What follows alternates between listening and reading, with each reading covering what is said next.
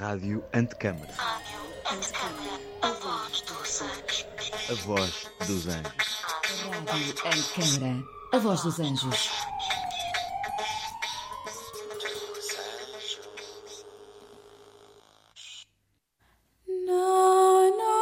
Le città invisibili di Italo Calvino. As Cidades Invisíveis, de Italo Calvino. No Soundit da Rádio Antecâmara, na garagem sul do CCB. Vários atores, alguns arquitetos, leem e comentam extratos desta obra. Acompanhe todos os episódios deste podcast em www.radioantecâmara.pt ou no Spotify e Apple Podcast. Le città invisibili di Italo Calvino.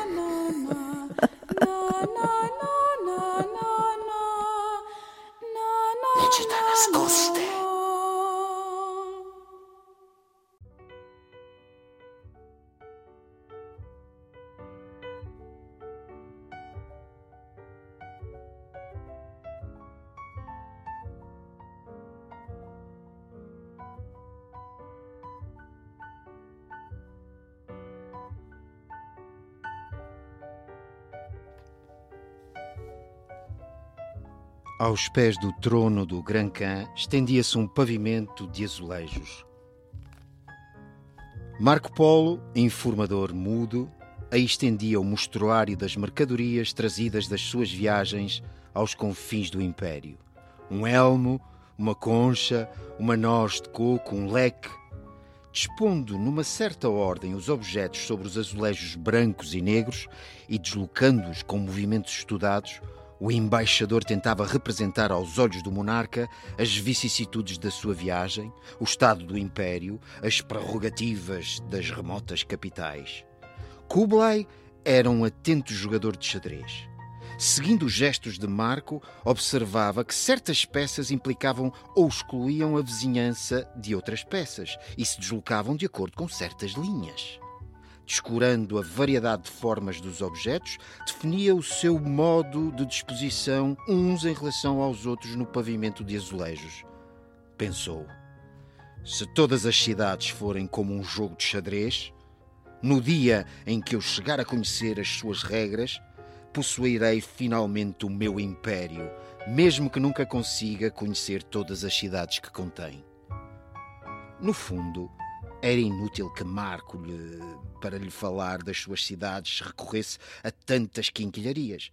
Bastava um tabuleiro de xadrez com as suas peças de formas classificáveis com exatidão. A cada peça podia, de cada vez, atribuir-se um significado apropriado. Um cavalo podia representar tanto um verdadeiro cavalo como um cortejo de carruagens, um exército em marcha, um monumento equestre. E uma rainha podia ser uma dama assomada a uma varanda, uma fonte, uma igreja de cúpula cúspida, uma romazeira. Voltando da sua última missão, Marco Polo foi dar com o cã à espera, sentado diante de um tabuleiro de xadrez. Com um gesto, convidou a sentar-se à sua frente e a descrever-lhe, só com o auxílio das peças de xadrez, as cidades que tinha visitado. O veneziano não desanimou. As, pe as peças de, do xadrez do Gran Khan eram de marfim polido.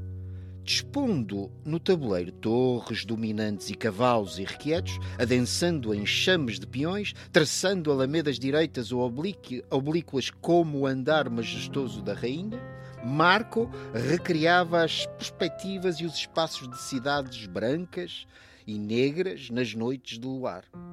Ao contemplar estas paisagens essenciais, Kublai refletia sobre a ordem invisível que governa as cidades, sobre as regras a que corresponde o seu surgir e tomar forma e prosperar e adaptar-se às estações e murchar e arruinar-se. Por vezes parecia-lhe que estava prestes a descobrir um sistema coerente e harmonioso que estava submetido às infinitas deformidades e desarmonias, mas nenhum modelo aguentava a comparação com o jogo de xadrez. Talvez, em vez de matar a cabeça a evocar com o magro auxílio das peças de marfim visões, apesar de tudo destinadas ao esquecimento, bastasse jogar uma partida de acordo com as regras e contemplar cada um dos sucessivos estados do tabuleiro como uma das inúmeras formas que o sistema das formas reúne e destrói. Agora, Kublai Khan já não precisava de mandar Marco Polo em longínquas expedições. Retinha-o a jogar intermináveis partidas de xadrez.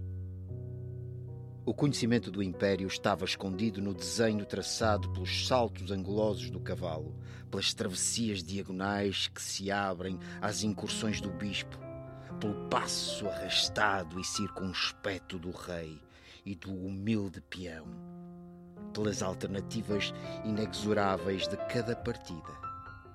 O Gran Khan tentava concentrar-se no jogo, mas agora era o porquê do jogo que lhe escapava. O fim de todas as partidas é perder ou ganhar. Mas o quê? Qual era a verdadeira aposta? Ao checkmate sob os pés do rei, derrubado pela mão do vencedor, fica um quadrado preto ou branco. À força de desmaterializar as suas conquistas para as reduzir à essência, Kublai chegara à operação extrema, a conquista definitiva de que os multiformes tesouros do Império não passavam de invólucros ilusórios. Reduzia-se a um pedaço de madeira aplainada. O nada.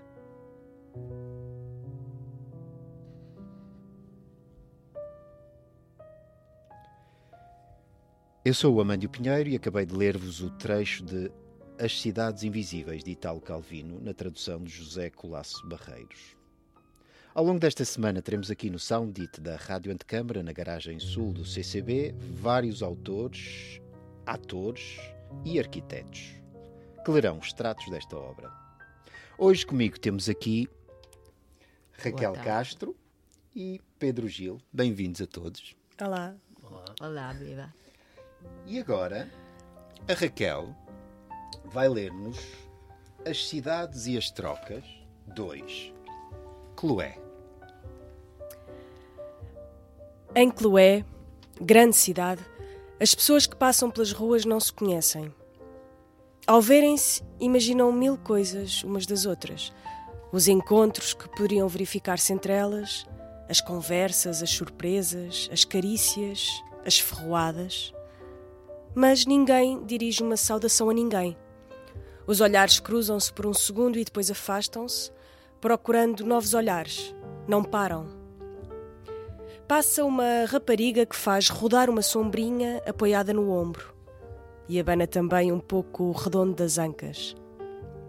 Passa uma mulher vestida de preto com ar de velha, de olhos inquietos por baixo do véu e com os lábios a tremer. Passa um gigante tatuado, um homem novo de cabelos brancos uma anã, duas gêmeas vestidas de coral. Algo corre entre eles. Uma troca de olhares como linhas a ligarem uma figura à outra e desenhando setas, estrelas, triângulos, até que todas as combinações se esgotam num instante. E entram em cena outras personagens. Um cego com um leopardo pela trela, uma cortesã com um leque de penas de avestruz, um efebo uma mulher gordíssima.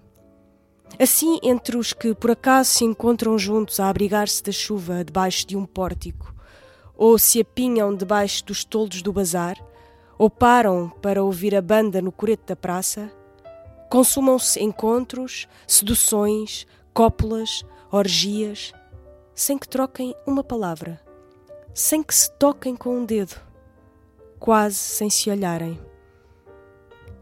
Uma vibração de luxúria move continuamente Chloé, a mais casta das cidades.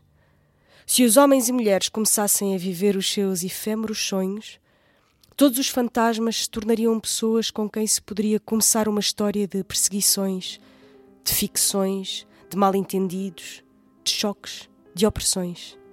E assim acabaria o carrossel das fantasias.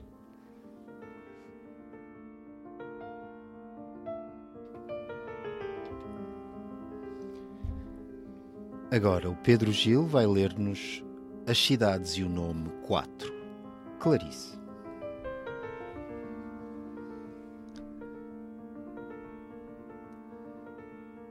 Clarice. Cidade gloriosa tem uma história atribulada. Várias vezes decaiu e refloresceu, tendo sempre a primeira Clarice como modelo inigualável de todo o esplendor em comparação com o qual o estado presente da cidade não deixa de suscitar novos suspiros a cada volver das estrelas. Nos séculos de degradação, a cidade, esvaziada das pestilências, baixando de estatura devido aos desmoronamentos de travejamentos e cornijas e aos aluimentos de terras, enferrujada e entupida por incúria ou falta dos responsáveis pela manutenção, repovoava-se lentamente ao reemergirem das caves e tocas hordas de sobreviventes que, como ratos, pululavam movidos pela ânsia de vasculhar e roer, e até de rebuscar e remendar como pássaros que fazem ninho. Agarravam-se a tudo o que se pudesse retirar de onde estava e pôr noutro lugar, para servir para outro uso. Os cortinados de brocado acabavam a fazer de lençóis, nas urnas cinerárias de mármore plantavam manjericão. As grelhas de ferro forjado arrancadas das janelas dos gineceus serviam para grelhar carne de gato sobre fogueiras de lenha talhada. Montada com as peças da clarice imprestável, tomava forma uma clarice da sobrevivência, toda tugúrios e pardieiros, esgotos infetos, coalheiras. No entanto, do antigo esplendor de Clarice não se perdera quase nada. Estava tudo ali, simplesmente disposto numa ordem diferente, mas não menos apropriada do que outrora às exigências dos habitantes. Aos tempos de indigência sucediam-se épocas mais alegres. Uma Clarice borboleta, sumptuosa, nascia da Clarice crisálida miserável. A nova abundância fazia a cidade transbordar de materiais, edifícios, objetos novos. Afluía nova gente, vinda de fora. Já nada nem ninguém tinha alguma coisa a ver com a Clarice ou as Clarices de antes. Le città invisibili di Italo Calvino. Le città, le città e la memoria. Le città e il desiderio. Le città e i segni, le città sottili, le città e gli scambi, le città e i morti, le città e gli occhi, le città e il cielo, le città continue, le città nascoste. Le città invisibili di Italo Calvino. A Rádio Antecâmara é um lugar de encontro heterogêneo, com uma programação diversa que junta várias áreas do conhecimento e membros da comunidade para expandir as noções sobre a complexidade urbana e questionar os paradigmas da arquitetura. Um projeto com curadoria de Pedro Campos Costa